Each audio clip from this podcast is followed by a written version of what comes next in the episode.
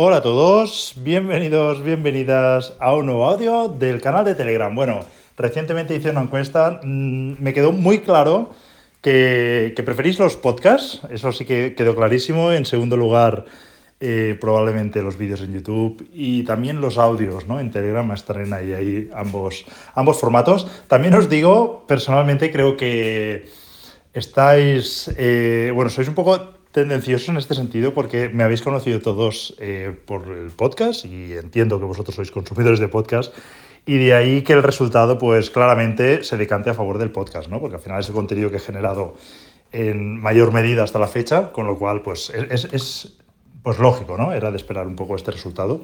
Pero bueno, tomo nota y hoy vamos con un audio aquí en Telegram.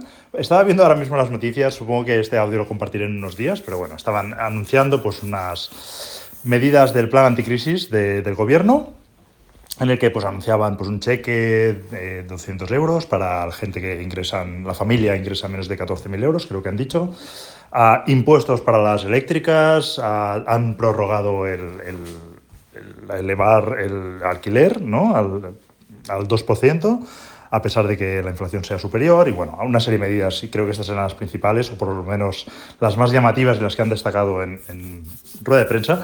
Y esto me hacía recordar que os quería compartir un poco mis puntos acerca de, lo que está ocurriendo sobre la inflación, sobre lo que puede ocurrir, lo que debería ocurrir lo que podemos esperar, que sé que os gustan estas cosas.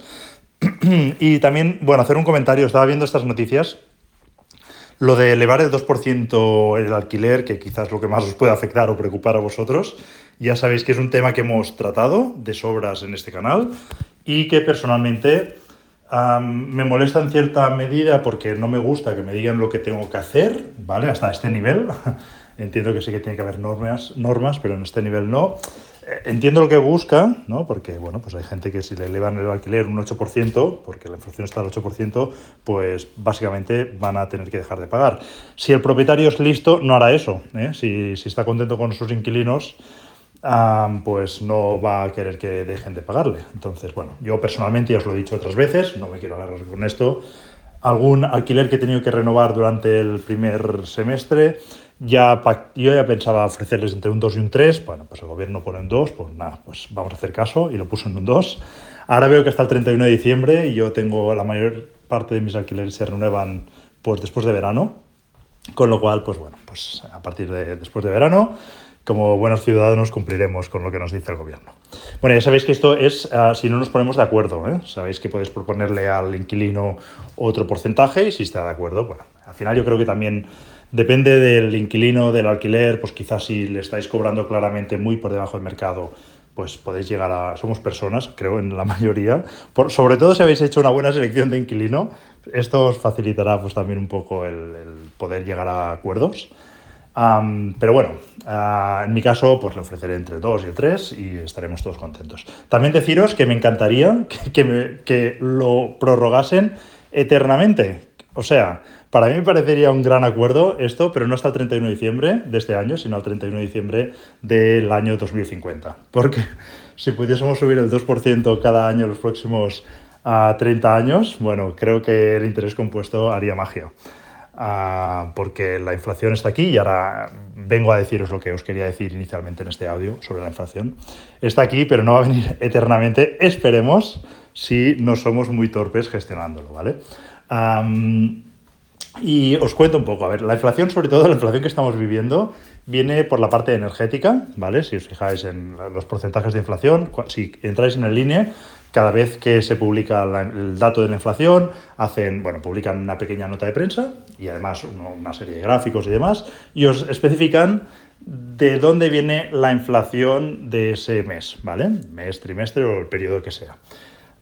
últimamente la inflación está viniendo por el incremento de los precios de la energía, ¿vale? La inflación la calculan como una cesta de la compra, hacen una simulación de lo que gastaría una familia media y en función de la evolución de los precios de esa cesta, una cesta estándar, ¿no? cada uno no es exactamente igual, pero bueno, hacen esta cesta estándar que, bueno, que a veces recibe críticas y demás, pero vamos a quedarnos que es un modelo medio ¿no? de lo que consumen los españoles Ah, bueno, pues en base a eso, en función de qué producto de esa cesta ha ido evolucionando, pues si uno si nada sube y uno que tiene un peso del 25% sube, no sé, lo vamos a poner un 100%, ¿no? Se multiplica por dos el precio de ese producto.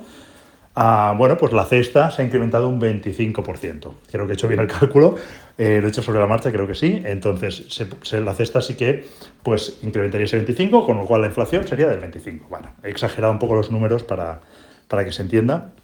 Entonces, esto es lo que está ocurriendo con la, con la energía. Se está disparando, ya lo sabéis, agravado, por supuesto, por la guerra de Ucrania, pero ya venía de antes, con lo cual, pues esto se está trasladando, claro, la energía se traslada a otros productos, porque se usa energía para, para producir pues alimentos, para transportar, bueno, para muchas cosas se utiliza energía, con lo cual el resto de productos también se ven afectados. ¿no?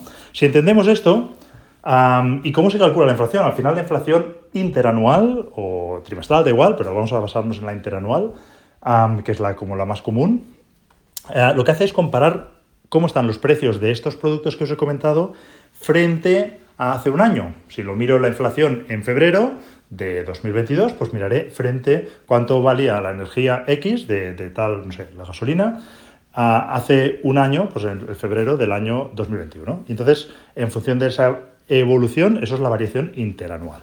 Vale, pues os podéis hacer una idea de que si ahora ha incrementado, se ha incrementado mucho la energía, la inflación se ha disparado, pero si no sigue incrementándose el precio de la energía, llegará un momento que se estabilizará.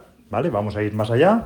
Eh, llegamos a 2023, la energía sigue estable en el precio actual, que es un precio muy elevado para lo que estamos acostumbrados hacia el pasado, pero si se mantiene desde hoy hasta dentro de un año igual, la inflación dentro de un año será cero, ¿vale? Por lo menos la parte que venga de la energía y estará controlada la inflación sin haber hecho nada. Vale.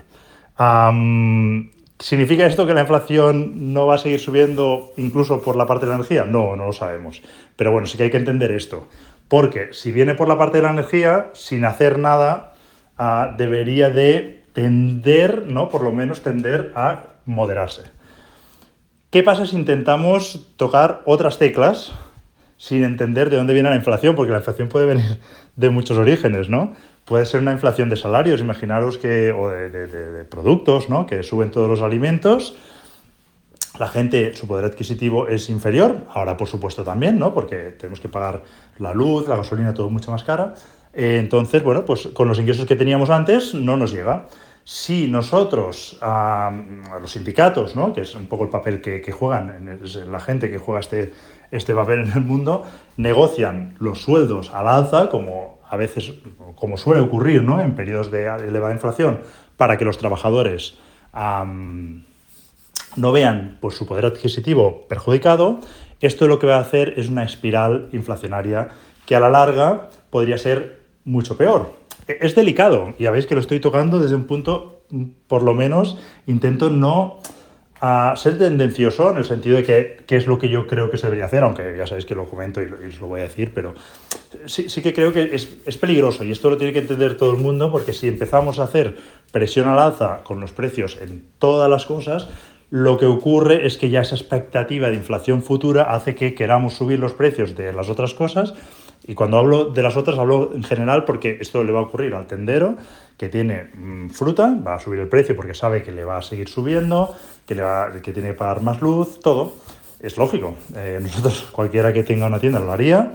o un camionero que le sube pues la, la gasolina, cualquiera, ¿no? Pues cualquier negocio tendrán que subir precios para ajustar eso. ¿Qué ocurre? Que si eso se hace constantemente ya esperando un, en el futuro, que esa, esa eh, de nuevo elevada mayor inflación, ¿no? que te vuelvan a subir los precios, pues se genera un ciclo inflacionista que es muy difícil parar, ¿vale? Eh, no recuerdo quién era, algún presidente seguramente de Estados Unidos o alguien así muy conocido, que decía que la inflación es como la pasta de dientes, ¿no? Que es muy fácil sacarla del tubo, pero luego meterla es muy difícil. Con lo cual, ahí está el riesgo, ¿eh? está, está el riesgo de lo que estamos jugando.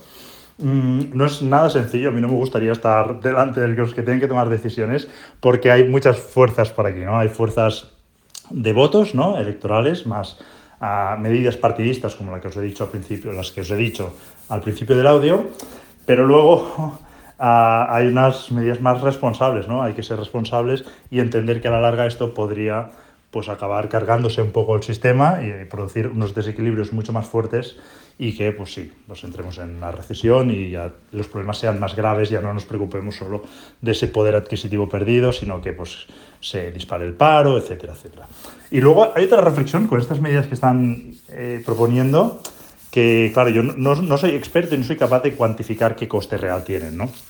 Si nos están vendiendo que lo van a pagar mediante el incremento de impuestos a las eléctricas, como creo que he entendido, ah, pues también lo voy a poner en duda, porque las eléctricas, fijaros, ¿eh? imaginaros ahora por un momento que vosotros tenéis una empresa eléctrica, ¿eh? imaginaros que sois los dueños de Endesa y os dicen que bueno, el año que viene vais a pagar sobre los impuestos, como decían, creo que han dicho excesivos o algo así, no sé cómo lo han dicho y no sé cómo lo van a medir, pero bueno, a partir de cierto nivel, pues os van a imponer un impuesto. ¿Qué haríais? Os doy tres segundos. Pues sí, exacto. Haríais lo que sea necesario para disminuir esos eh, beneficios. ¿Y cómo podéis hacerlo? De manera muy fácil, seguro que habrá métodos pues, mejores, pero simplificándolo, pues hacer mayores inversiones. Si tenías que hacer mayores inversiones los próximos años, los aceleras ahora, haces mayor inversión, que ya lo tienes hecha, eh, que en el futuro técnicamente te debería suponer mayor rendimiento, mayor eh, rentabilidad, pero hoy lo has reducido esos impuestos y has conseguido pues, que no te graben eh, por esos impuestos, o sea, por esos beneficios excesivos.